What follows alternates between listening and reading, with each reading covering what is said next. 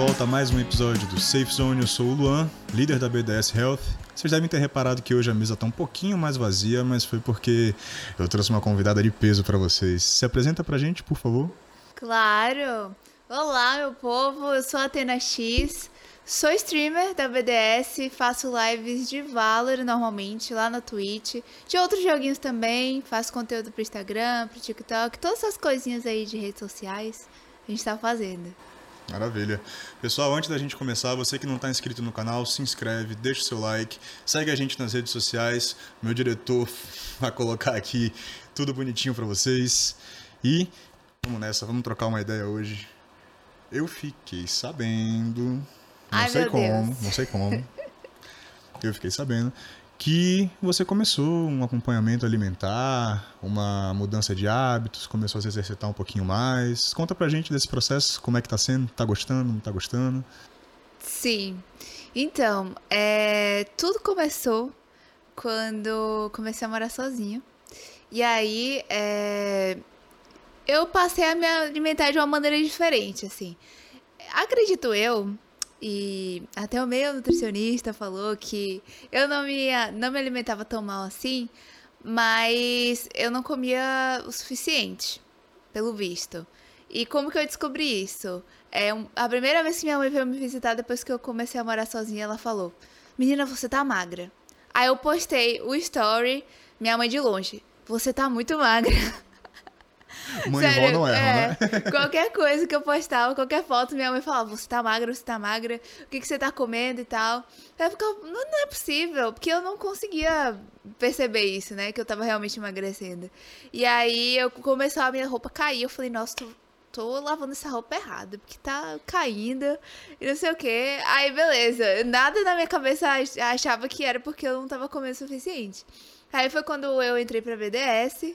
E aí eles me disponibilizaram dois nutricionistas ainda. Falaram eu escolher. Eu falei, ah, tudo faz, né? Os dois são ótimos. E aí foi você, né, Kobe, que foi você que começou a me acompanhar. E aí eu falei justamente isso, né? Que eu tava comendo e tal. Mas, pelo visto, eu estava emagrecendo por algum motivo. E aí você passou uma dieta, disse que tava, eu comia bem até, porém precisava de, não sei, termos técnicos, mas precisava comer um pouco mais. E aí eu comecei, né, é, nesse processo. Eu não tenho problema nenhum em, em comer a mesma coisa todo dia, não tenho problema nenhum em comer coisas saudáveis. é, apenas algumas coisinhas assim. Aprendam, viu? É, algumas coisinhas assim, tipo, a gente não pode forçar a barra, tipo um giló da vida, entendeu? Aí já é forçar demais, mas. Ah, exclui a gordura e tal. Pra mim não tem um problema com isso. E a gente até trocou uma ideia sobre isso antes, né? Sobre as suas preferências, porque não precisa ser ruim. Dieta não precisa ser algo que você não goste de comer. É só a gente adequar uma coisinha ou outra e tá indo, né? É, tá indo, tá indo. Inclusive, eu tava falando sobre isso na live e uma da- das minhas seguidoras, né, Polares, ela falou assim: Ah, que eu comecei, eu conversei com a nutricionista e ela me passou um monte de coisas que eu não gosto de comer. Ela falou que eu tinha que me fazer um esforço e coisas que estavam fora do meu orçamento. E eu me lembro que quando eu comecei a falar com você, foi a primeira coisa que eu falei. Eu falei, ó, é, não pode ser coisa muito cara, né? Com, tipo, ah, sei lá, sal do Himalaia feito no, do Tibete, entendeu? Aquelas coisas que são caríssimas e não, não tinha condições e tal. E aí você fez uma dieta com coisas do dia a dia, nada caríssimo que vai. E coisas que eu tava acostumada a comer já, entendeu? Então acho que foi bem tranquilo nesse sentido. Isso é ótimo. A gente sabe que não basta só fazer essa reeducação alimentar, que no seu caso não foi nada demais, né? Foi só uns toquezinhos aqui e ali, a gente ajustar um pouquinho ali as suas calorias, mas a gente sabe que é necessário também, aliado a esse, é, esse planejamento nutricional, digamos assim, é muito importante também a prática de atividade física. E o seu, o seu último questionamento tinha sido esse, por você passar muito tempo sentado, streamando ou jogando, você estava começando a sentir algumas dores, alguns incômodos. Conta pra galera o que, que você começou a sentir por causa da sua rotina. Alguns não, né? Eu levantava da cadeira parecendo uma múmia. Com dor na perna, dor nas costas. Que eu sempre tive esse problema na coluna. E aí, com a pandemia, assim, eu costumava fazer exercício físico. Eu cheguei a fazer academia, cheguei a fazer natação. Contei até no, no outro podcast aqui que eu, quando era criança, fazia karatê. Mas é, com a pandemia eu parei de fazer tudo. E logo com a pandemia também foi quando eu comecei a fazer live de maneira mais frequente. E aí, pronto, não fazia atividade física nenhuma, né? Só ficava sentada no computador mesmo e tal. E aí começou a afetar comecei a, a, voltar a sentir dor nas costas, na lombar especificamente. Porque eu até falei, né? Eu, eu, começava a colocar a culpa na cadeira, não, porque minha cadeira é totalmente desconfortável, preciso de outra cadeira. A culpa nunca é nossa, Com... né? É, não. Aí eu comprei outra cadeira, uma cadeira gamer, tipo assim, toda cheia de coisa. Falei, não, agora eu vou ficar com a coluna certinha. Quem disse? Eu começo a jogar, eu coloco uma perna na, na mesa, ou uma perna na mesa, boto uma perna na cadeira sinto toda desengonçada, não faço exercício físico, era o corpo perfeito para virar uma múmia mesmo. Falei, vem cá, a gente falou lá no, no primeiro episódio do Safe Zone, inclusive se vocês não viram, vão lá, confiram. A gente falou dessas posições exóticas que a galera gosta, né? Na hora de jogar ou na hora de streamar. Tem mais alguns colegas seus que fazem isso também? Alguém que você consiga lembrar de cabeça e que reclame das mesmas coisas? Ah, eu acho que 90% dos streamers, eu duvido, eu duvido que tem algum streamer que fique lá seis horas sentadinho assim na cadeira. Posição ergonômica. Eu duvido, esqueça. não. É. E todo mundo que usa o computador, eu tenho certeza que, no mínimo, faz aquilo, ó, bota a perninha aqui embaixo da outra, em cima da cadeira, sabe? Eu começo a trabalhar assim. Quando eu vou perceber, eu tô assim. É, eu dobro a perna. Isso aqui, ó. Daqui a pouco a gente já tá lá embaixo da mesa, entendeu? Vai baixando, baixando. Eu duvido, acho que a maioria, a maioria passa por isso. O Rudá Portugal, gente, é quem tá acompanhando a Atena, é o membro da nossa equipe profissional também. Ele te passou alguns exercícios específicos por causa desses seus questionamentos, né? Como é que tá sendo para fazer isso em casa? É, tá tranquilo, não tá? Já sentiu alguma melhora? Então, é, eu vou dizer assim, né? Em primeira mão para Rudá, que ele nem sabe disso, eu vou falar agora. Se liga, meu irmão. É, tiveram alguns exercícios que eu não consegui fazer, porque tá num nível muito mais avançado. Eu acho que pra ele não é avançado. Porque assim, gente. Não sei se vocês estão vendo daí, mas eu tenho dois cambitos no meu braço e na minha perna. Não tenho força nenhuma. Eu lembro a primeira vez que eu fui pra academia, eu passei vergonha. Que eu peguei aquele halter verde desse tamanho, parecendo pra criança. E eu tava assim, ó. E a galera na academia me olhando assim, tipo, de canto de olho. Mas não tava nem aí, né? Eu continuei. Depois eu melhorei. Mas, tipo, eu, eu sou assim, eu não tenho força nenhuma. Então, o mínimo que a pessoa me passa pra fazer, eu tenho dificuldade. Mas ele me passou, no geral, exercícios que são bem acessíveis, né? E eu acho que por conta de eu estar muito, muito tempo sem fazer nada, por isso que eu senti alguma coisa. Comecei a sentir uma dorzinha ali no joelho e tal.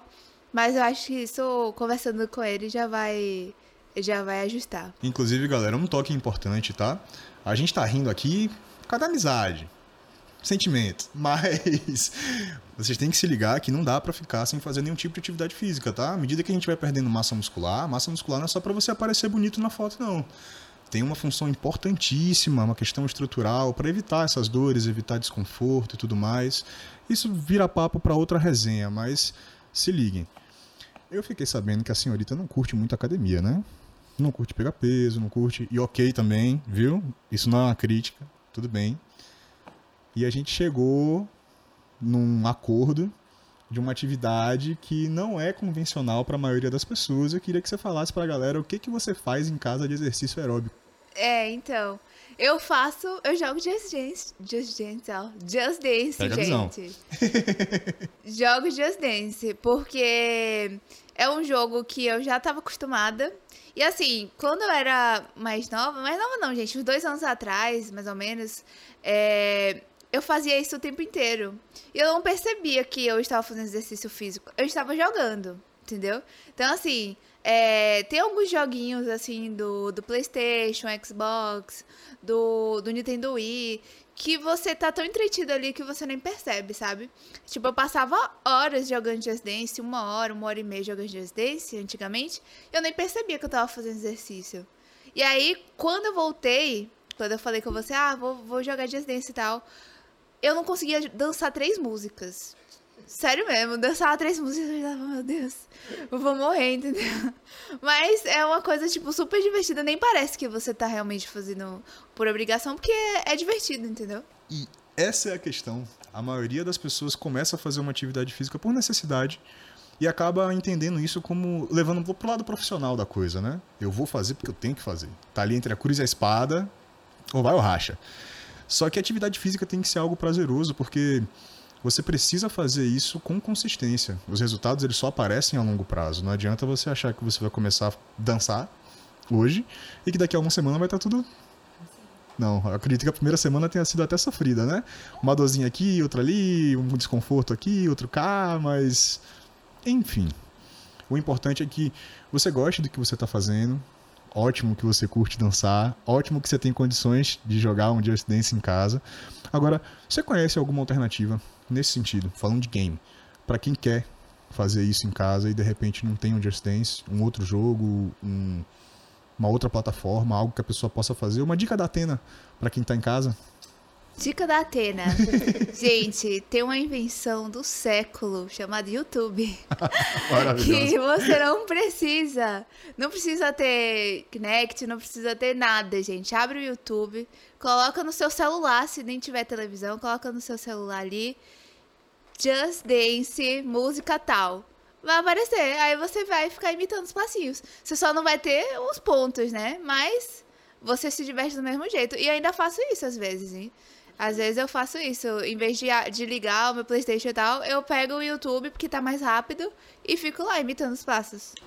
Você acha que rola dentro do universo gamer um preconceito de homens jogarem Just Dance? Nossa, olha. Porque assim, se a gente. Vou trazer pro meu mundo, tá? Se eu vou para academia e você vai para uma aula de ritmos, qualquer que seja o ritmo, zumba, um, uma aula de música de dança baiana, de sei lá, um fit dance da vida, qualquer uma dessas, 99% do público é mulher, 1% é o professor. Você acha que rola isso também no universo dos games? Sinceramente, eu acho que não.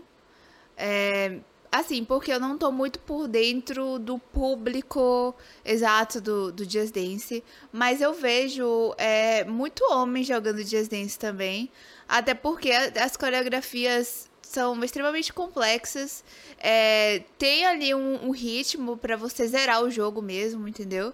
Então, tipo assim, eles têm... Eu ia em evento, Game Hipólita, Hipólita, vi um monte de homem lá jogando também, entendeu?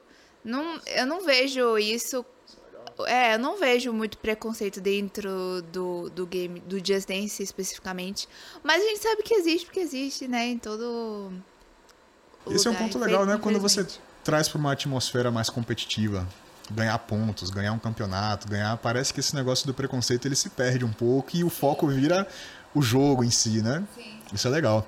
Inclusive, galera, você que tá aí, não tem preconceito com dança e quiser mandar um vídeo seu metendo dança no Just Dance, Ó, nosso diretor vai colocar o site aqui para vocês encaminharem, ou então manda pra gente nos nossos perfis das redes sociais um vídeo seu metendo dança, porque os melhores vídeos a gente vai publicar nas redes, beleza? Virando a mesa um pouquinho. Você joga FPS, né? Jogo. Então, pelo menos na minha época, eu sou um dinossauro. Se a gente for falar de. se a gente for falar de esportes, eu sou um dinossauro. Eu sou da época do CS 1.6. Era o, auge do CS 1.6. Você tem quantos anos? Aí, aí, aí você forçou a amizade. Brincadeira. 20, faço 28 de setembro. Pra você ver, as coisas acontecem muito rápido, né? Você tá me chamando de dinossauro também, então, porque eu tenho 25 anos. Não, eu, eu não conhecia Valorant, por exemplo. Não sei nem se existia na época que eu jogava. Não, não, não. Não, né? Então. Não. E na minha época o FPS era dominado por homens mulher não jogava FPS. Isso mudou? Com certeza. Mudou quanto? Mudou bastante. Assim, é... na minha época também era CS 1.6 e eu vi algumas mulheres que, que jogavam, mas assim, bem raramente eu vi uma mulher que jogava é, CS. Eu jogava assim, só pela zoeira mesmo, né? Não jogava competitivo. Mas eu percebia que quando eu era mais nova, eu sempre fui gamer. E tinha um certo preconceito, assim, por gamers no geral. E mulher era uma coisa mais estranha ainda, né? As pessoas viam como uma coisa muito estranha. Eu me lembro que eu, era, eu tava na quinta série e eu tinha um caderno do Ragnarok Online. E aí, eu, eu sofri bullying por esse caderno, porque disseram, alguém chegou lá dizendo que era do diabo. Nossa. Que Ragnarok Online era do diabo. É e verdade, aí, existia esse boato, né? Que Ragnarok era realmente. Era um monte de coisa que era do diabo, era Xuxa, não sei o quê. O diabo tava cheio de coisa naquela época. Aí tinha o Ragnarok Online. Aí eu, falei, aí, eu, aí eu tinha um caderno porque tinha várias coisas japonesas. E o pessoal falava que era do diabo. E assim, eu sentia que tinha muito esse preconceito. Quando era um menino jogando, ah, é um menino jogando. Quando é uma menina jogando, meu Deus. Tinha pro bom e pro ruim, né? Ou, meu Deus, uma menina jogando. Ou, ah. Porque assim, naquela época. E hoje a gente ainda sente isso. Parece que você tem que ter a carteirinha gamer, entendeu? Tipo assim, mulheres que dizem que, por exemplo, gostam de Ragnarok Online. Ah, mas é? E vem cá, quem foi que criou Ragnarok? Qual foi o ano que ele foi criado? É um teste pra saber é se um você é player pra mesmo. Aí só falta puxar a prancheta e sim, errou, entendeu? Você não vê fazendo isso com homem, você não via fazendo isso, isso com homem. Então, tipo assim, naquela época, acho que as mulheres gostavam, as mulheres sempre gostaram de jogar, mas é, tinham vários bloqueios, várias barreiras que, que acabava por dificultando isso, entendeu? E hoje em dia eu acho que essas barreiras estão caindo, a gente vê que é, muita mulher joga videogame, muita mulher joga FPS e tem muita mulher no competitivo também jogando FPS. As barreiras não foram todas derrubadas. É, a gente, como eu falei, a gente ainda sofre muito com coisas que. Nossa, velho, parece que é um, a gente tá no período medieval, entendeu? Você entra no, no FPS, no Valorant, por exemplo, o cara fala, ah, você é mulher, deveria estar tá cozinhando. Tipo, meu, ainda rola isso, velho, sério. Aí parece que a gente ainda tá. Às vezes ainda. A gente ainda tem que lidar com essas coisas, mas que a gente tá ganhando espaço cada vez mais espaço que deveria já ser nosso, né, há muito tempo, mas a gente está ganhando aos poucos. Você acha que isso de alguma forma atrapalhou o seu desenvolvimento enquanto gamer? Rolava uma não sei, uma exclusão quando você ia jogar? Pô, falta de você ser menina, não. No meu time não. Que a mulher já passou por isso de ser o café com leite, entendeu? Só que a gente é boa também, entendeu?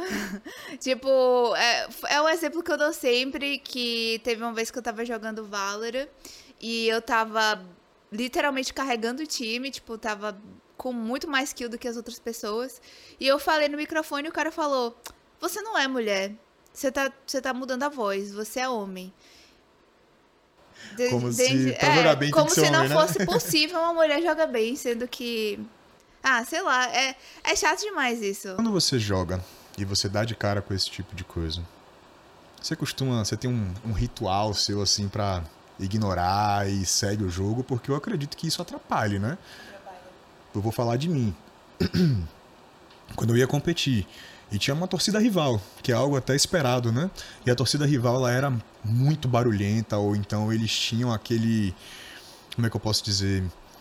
Eles eram bem agressivos na forma de falar, na forma de. Eu entrava pra luta como se eu tivesse que me provar pra torcida. Isso rola também dentro do jogo? E o que, que você faz para amenizar essa, essa ansiedade, para amenizar essa, essas questões? Rola. É... Assim, ultimamente eu simplesmente não quero lidar com isso, entendeu? É, o Valor ele dá algumas opções não é o ideal, porque como é um jogo de comunicação, o ideal seria que você se comunicasse. Mas eu simplesmente muto as pessoas, né? Tipo, se tem alguém falando besteira, eu vou lá, muto. E a gente tem a opção também de não mostrar o nome, então não mostra meu nome, não sabe se eu sou homem, se eu sou mulher. Enfim, essa é a forma que eu utilizo pra. pra não cair na pilha, entendeu? Porque eu acho que são pessoas que são mal amadas, pessoas que têm algum tipo de problema interno, que não quer valem as suas rugas, né? É, então, não vale, não vale, não vale me deixar estressado, não vale ficar estressado por isso. Então, eu simplesmente evito.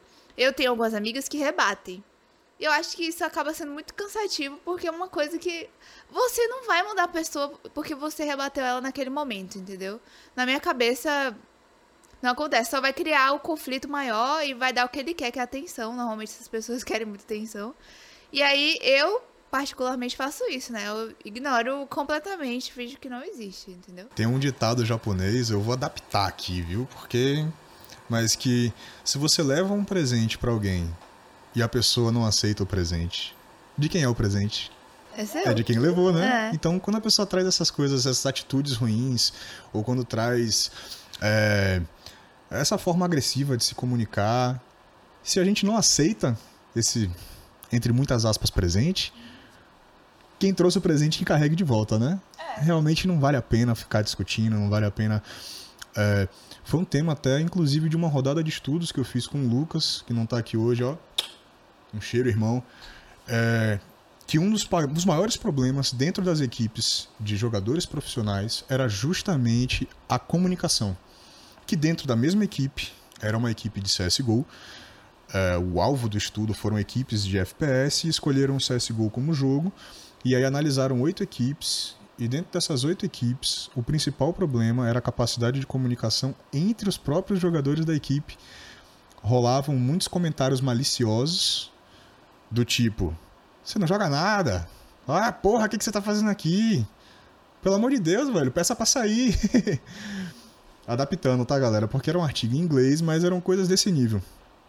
Isso gerava uma insegurança enorme dentro dos jogadores do próprio time. Essa comunicação ela não acontecia de forma eficiente no jogo e isso custava um campeonato lá na frente. Então, galera, não vale a pena, certo? Gentileza gera gentileza. Usem com inteligência a comunicação, porque é muito importante interfere na performance, viu? Comunicar bem ganha campeonato. Agora voltando para você, minha querida, como é que você enxerga esse cenário? É, digamos, cenário competitivo. Pro players mulheres. Como você enxerga esse cenário no futuro? Fortíssimo. Eu acho que cada vez mais as mulheres, como eu falei, estão se mostrando, né? Mostrando que são capazes sim, são melhores ainda que, que muito player homem. E, inclusive, recentemente rolou até um problema desses aí na, pela internet da vida, né? Um desses cam- campeonatos, que, que uma equipe feminina estava jogando contra uma equipe masculina. E houve um comentário machista vindo do, da equipe masculina. É, um player específico falou algo do tipo: Como que a gente tá perdendo para essas mulheres? E. Aham. e, e ele perdeu. Perdeu, entendeu? Elas ganharam deles. Melhor resposta, né? É, perdeu ele, porque ele era pior do que ela. Pior não, né? Ruim, né? E aí. E aí esse player foi afastado, é, tomou advertência.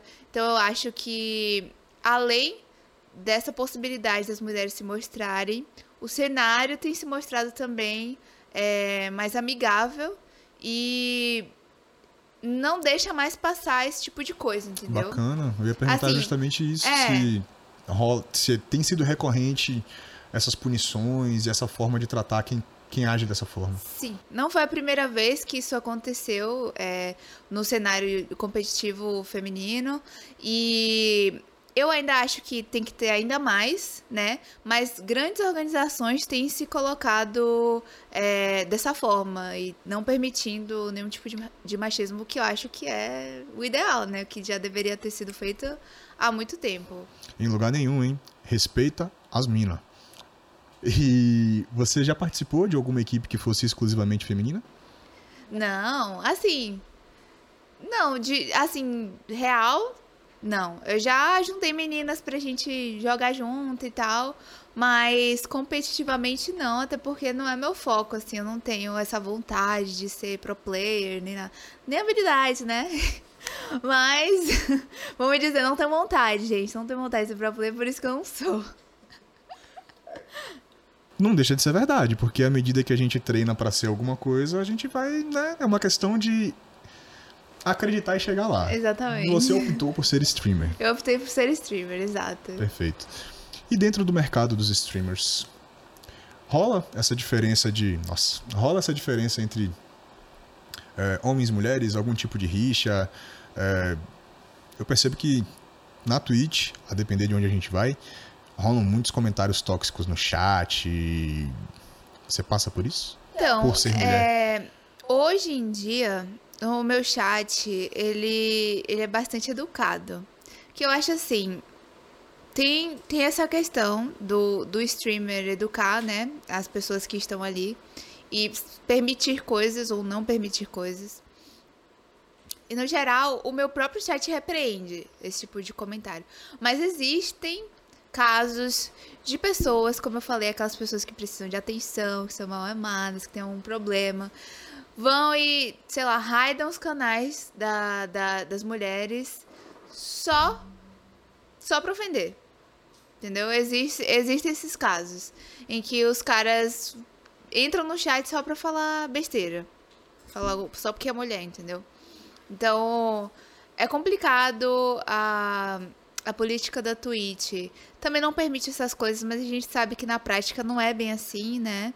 É muito complicado mesmo. Existem algumas pessoas até que trabalham pra ter. Teve um, um programador, daqui de Salvador até, é, acho que o nome dele é Pedro, ele, ele criou um, um bot só pra isso, pra bloquear ataques machistas em streams de, em stream de mulher. Incrível. É. Pô, Pedro, mandou bem, velho. Exato.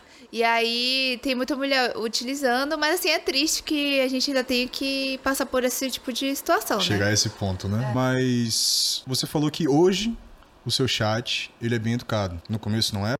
Não, sempre foi. Porque ah. eu acho que o chat ele, ele é bastante o reflexo do, do streamer.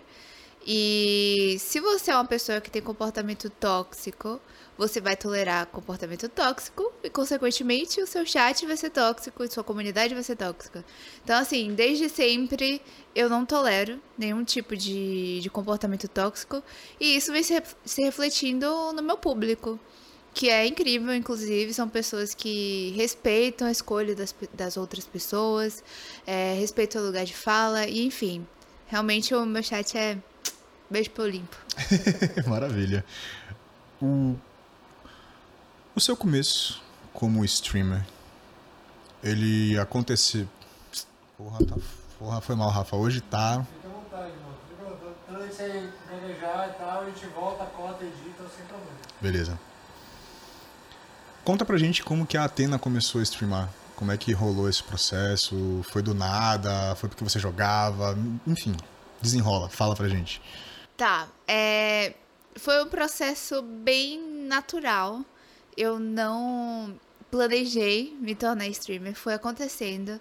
É... Na verdade, eu estava trabalhando com marketing na época, não estava muito feliz assim com o meu emprego e tal, queria, queria alguma coisa a mais. Eu queria que o meu trabalho é, tivesse alguma importância na vida das pessoas, entendeu? Não que o marketing não tenha importância, mas é uma importância diferente da que eu estava buscando. E aí eu saí do, do emprego, né? E há muito tempo tinha alguns amigos meus que ficavam é, me incentivando a fazer. Falavam, ah, abre um canal no YouTube, ah, é, faz live. Eu não me via como youtuber, nem, nem é, streamer. Eu não achava que eu tinha esse. Não sei, essa. Como que eu posso falar? Esqueci a palavra. Aptidão. É. Talento. Isso, aptidão. Aptidão. Diretor Aurélio. É. eu, não, eu, não, eu não vi essa aptidão, né? Eu não, não achava que eu tinha. E aí, é, de tanto falar, eu falei, ah, vou abrir a live aqui uma vez. Abri a live fazendo é, live de LOL. Falei até que tinha eu e uma amiga assistindo, né? Muitas pessoas. E aí. e aí eu fui fazendo. Eu não sei o que deu, na verdade. Realmente, eu não sei te dizer algo que fala assim, nossa, foi por isso que eu segui. Eu não sei porque eu segui, eu acho que foi o meu instinto aranha que tava falando com siga. E aí eu fui, comecei a, a fazer. E como eu trabalhava com marketing, eu falei, é, tá na hora de criar um Instagram, é, criar um Twitter. E aí acabou que criando o Twitter eu comecei a ter interação com algumas pessoas. É, inclusive, a primeira coisa que aconteceu foi Camilota XP me chamou para fazer um vídeo. Através do Twitter. Eu tinha 20 seguidores no Twitter. Ela falou comigo, sei lá, foi para 500, entendeu? No mesmo dia, é. E aí eu falei, caraca, vou seguir fazendo isso, né? Já, já me, é, já ela, ela me enxergou e tal, e aí continuei fazendo. E, e hoje eu tô aqui, né? Faz um ano e cinco meses, eu acho, mais ou menos. Não sei, sou de humanas. Mas é mais ou menos por aí, um ano, quatro meses. E aí, tô fazendo live até então, né, na Twitch. Pô, que massa. E recentemente você, importantíssima, saiu numa publicação do Globo Esporte, não foi? Foi. Qual era mesmo o tema da. Por As stream- principais streamers streamers que- brasileiras pra seguir. Ah, que que é isso, hein? Gente, Como é que Gente. chegaram até você? Você soube dessa não publicação? chegaram. A questão foi essa. Eu tava lá de boa num sábado, acordei, abri o Twitter, mais de 50 notificações no meu Twitter. Eu falei, meu Deus, velho, o que foi que eu fiz? Eu fiz alguma merda. Aconteceu alguma coisa, o que que tá acontecendo? Sei lá. Eu pensei tudo de ruim. Até que quando eu abri lá, eu saí procurando as coisas porque eu só via não sabia o que era. E aí eu vi o pessoal falando, cara, você saiu na, no, no Globo Esporte. Eu falei, o quê? Eles não entraram em contato, eles só fizeram matéria e jogaram lá. E tipo, gente, eu sou muito tabarel mesmo, assim, no sentido de que eu abri assim a. O, o site tinha todas as minhas informações. Meu Deus, eles sabem tudo sobre mim, sendo que tá tudo lá no meu Twitch, tudo no meu Instagram, entendeu? Gênios, Não né? precisa, não precisa pesquisar nada pra saber, né? É Só abrir meu, meu Instagram. E eu, meu Deus, eles sabem tudo sobre mim, como assim? Entendeu? Nem entraram em contato comigo. E, tipo, foi uma. Mais uma comprovação, assim, de que o meu trabalho tá sendo reconhecido aos poucos. E, assim, o trabalho de stream, de fazer stream.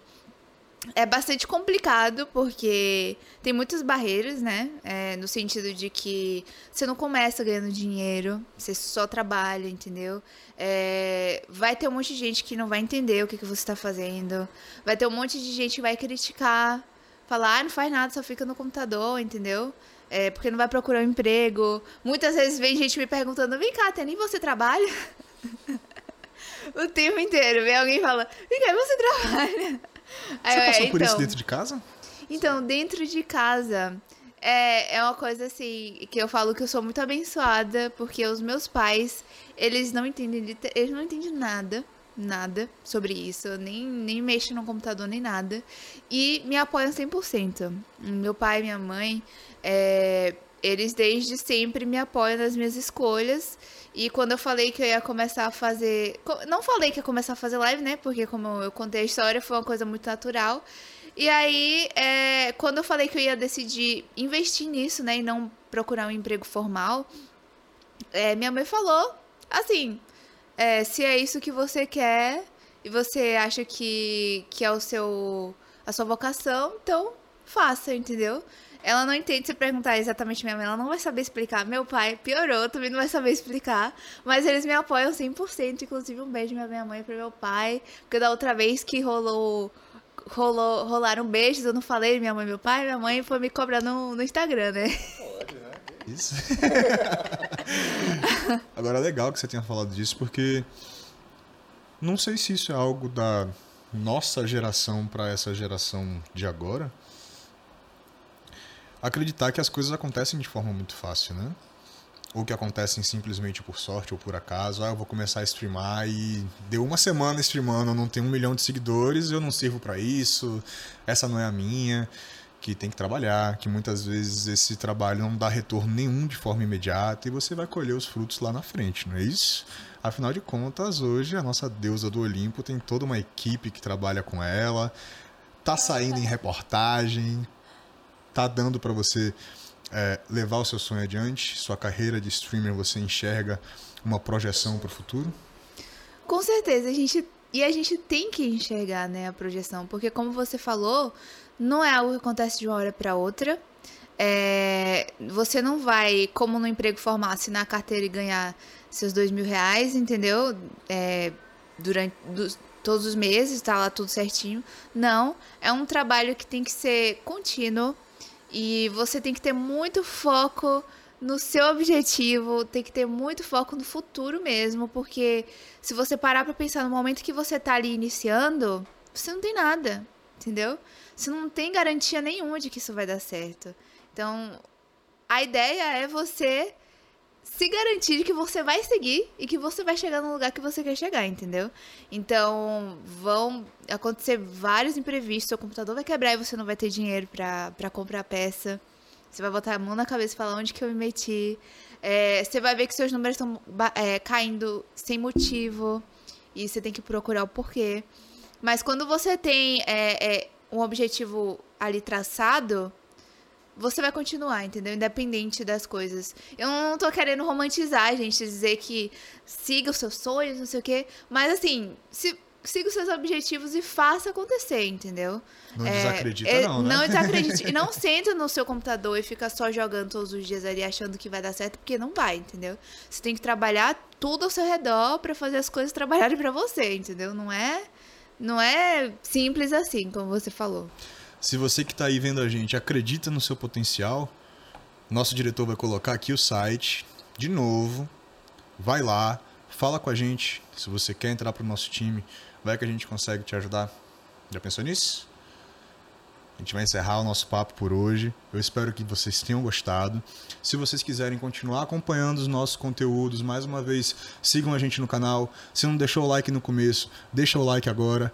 Nosso diretor, meu diretor, você hoje está sendo citado aqui. Você é o meu terceiro convidado de hoje. vai colocar aqui as redes sociais da BDS para que vocês possam seguir a gente, acompanhar os conteúdos que a gente está gerando. E você, minha queridíssima Atena, quem ainda não te segue, fala pro pessoal onde que eles podem te encontrar e deixa aí o seu tchau, tchau. Momento jabá, né? Momento jabá, não pode faltar. É, pra me seguir nas redes sociais, arroba AtenaX, com dois S. Então, todas as redes sociais vocês vão me encontrar assim, exceto na Twitch, né? Que é com S só. Mas é AtenaX, meu povo. Muito obrigada, né, por se agradecer, que eu vou agradecer, porque eu tô acostumada com o meu canal e já vou... Agradece, a casa é sua, a casa é sua. Muito obrigada por estarem aqui até agora, entendeu? Um beijo pra vocês e até, até mais. É isso, galera. Até o próximo episódio do Safe Zone. Tamo junto e go beyond.